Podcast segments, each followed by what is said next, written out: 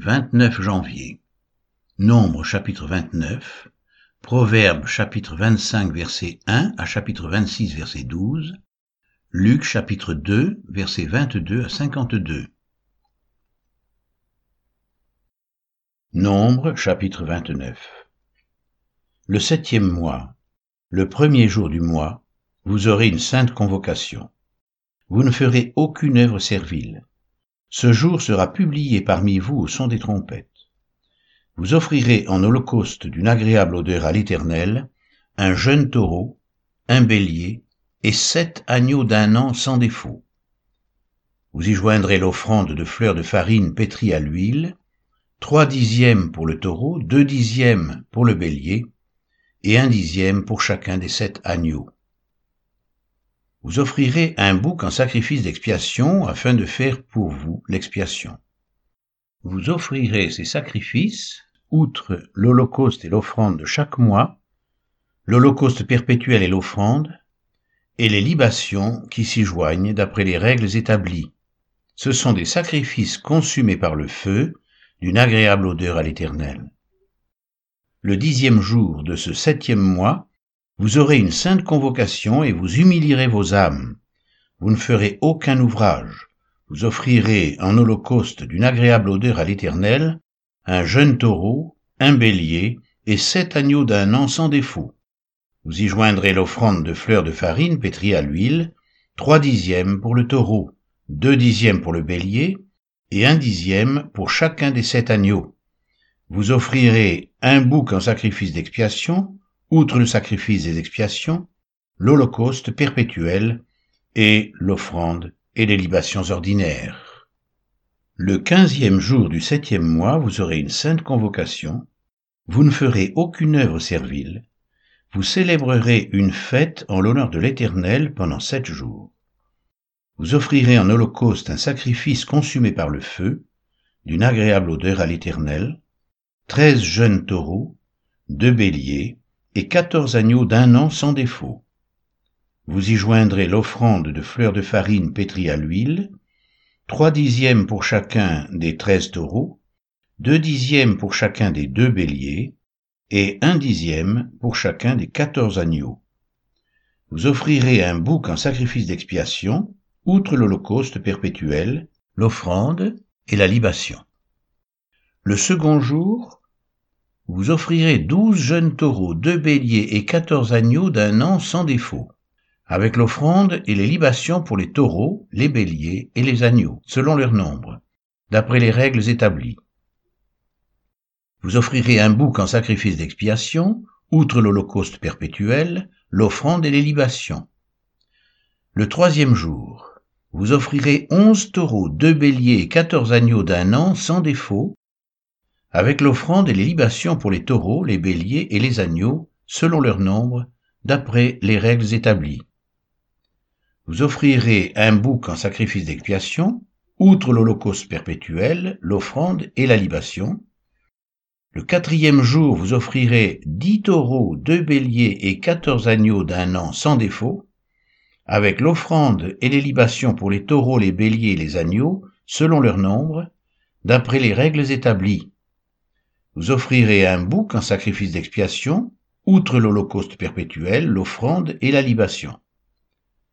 Le cinquième jour, vous offrirez neuf taureaux, deux béliers et quatorze agneaux d'un an sans défaut, avec l'offrande et les libations pour les taureaux, les béliers et les agneaux selon leur nombre, d'après les règles établies. Vous offrirez un bouc en sacrifice d'expiation, outre l'holocauste perpétuel, l'offrande et la libation. Le sixième jour, vous offrirez huit taureaux, deux béliers et quatorze agneaux d'un an sans défaut, avec l'offrande et les libations pour les taureaux, les béliers et les agneaux selon leur nombre, d'après les règles établies. Vous offrirez un bouc en sacrifice d'expiation, outre l'holocauste perpétuel, l'offrande et les libations. Le septième jour, vous offrirez sept taureaux, deux béliers et quatorze agneaux d'un an sans défaut, avec l'offrande et les libations pour les taureaux, les béliers et les agneaux selon leur nombre, d'après les règles établies.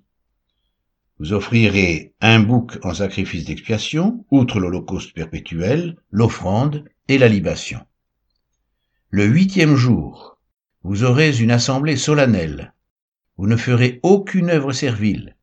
Vous offrirez en holocauste un sacrifice consumé par le feu, d'une agréable odeur à l'Éternel, un taureau, un bélier et sept agneaux d'un an sans défaut, avec l'offrande et les libations pour le taureau, le bélier et les agneaux selon leur nombre, d'après les règles établies. Vous offrirez un bouc en sacrifice d'expiation, outre l'holocauste perpétuel, l'offrande et la libation. Tels sont les sacrifices que vous offrirez à l'Éternel dans vos fêtes, outre vos holocaustes, vos offrandes et vos libations, et vos sacrifices de prospérité, en accomplissement d'un vœu ou en offrande volontaire.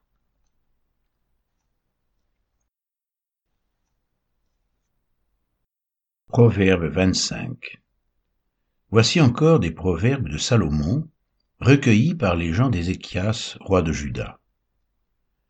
La gloire de Dieu, c'est de cacher les choses.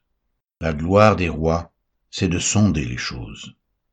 Les cieux dans leur hauteur, la terre dans sa profondeur, et le cœur des rois sont impénétrables. Ôte de l'argent les scories, et il en sortira un vase pour le fondeur. Ôte le méchant de devant le roi, et son trône s'affermira par la justice. Ne t'élève pas devant le roi, et ne prends pas la place des grands, car il vaut mieux qu'on te dise monte ici, que si l'on t'abaisse devant le prince que tes yeux voient. Ne te hâte pas d'entrer en contestation, de peur qu'à la fin tu ne saches que faire lorsque ton prochain t'aura outragé.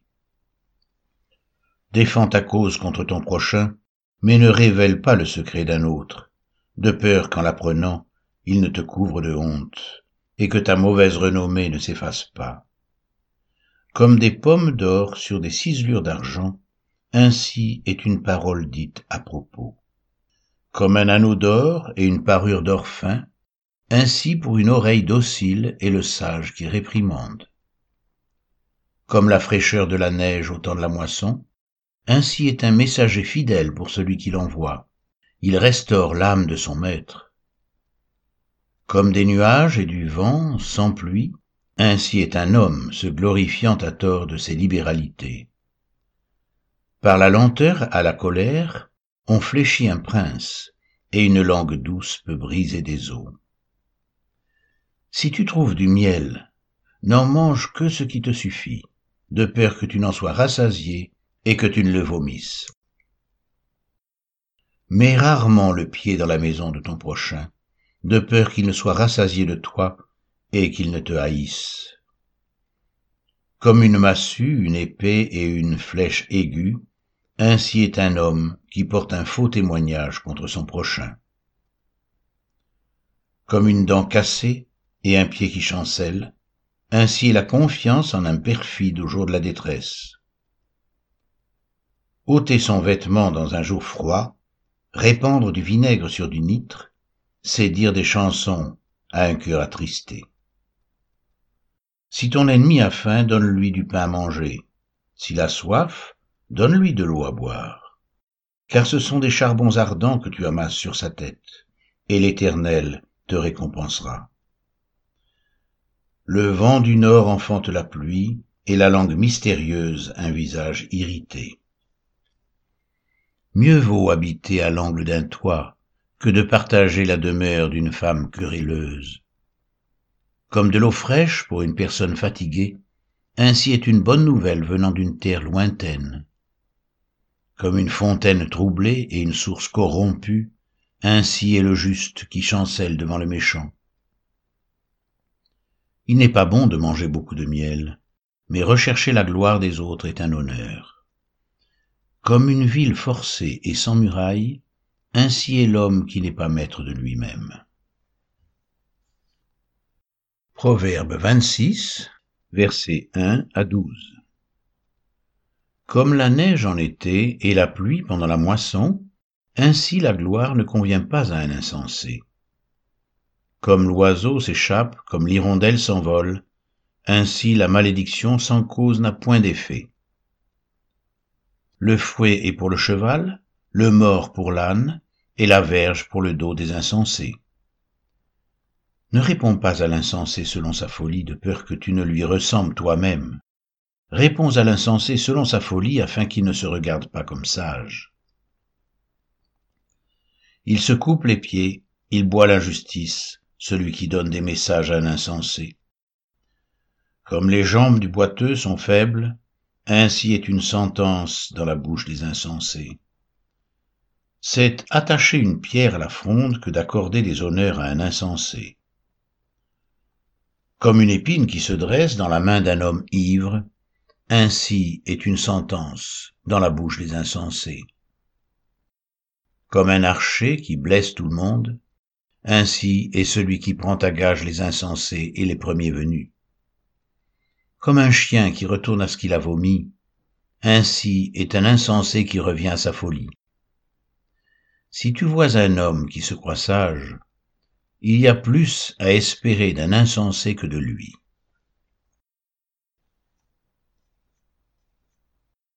Luc chapitre 2, versets 22 à 52.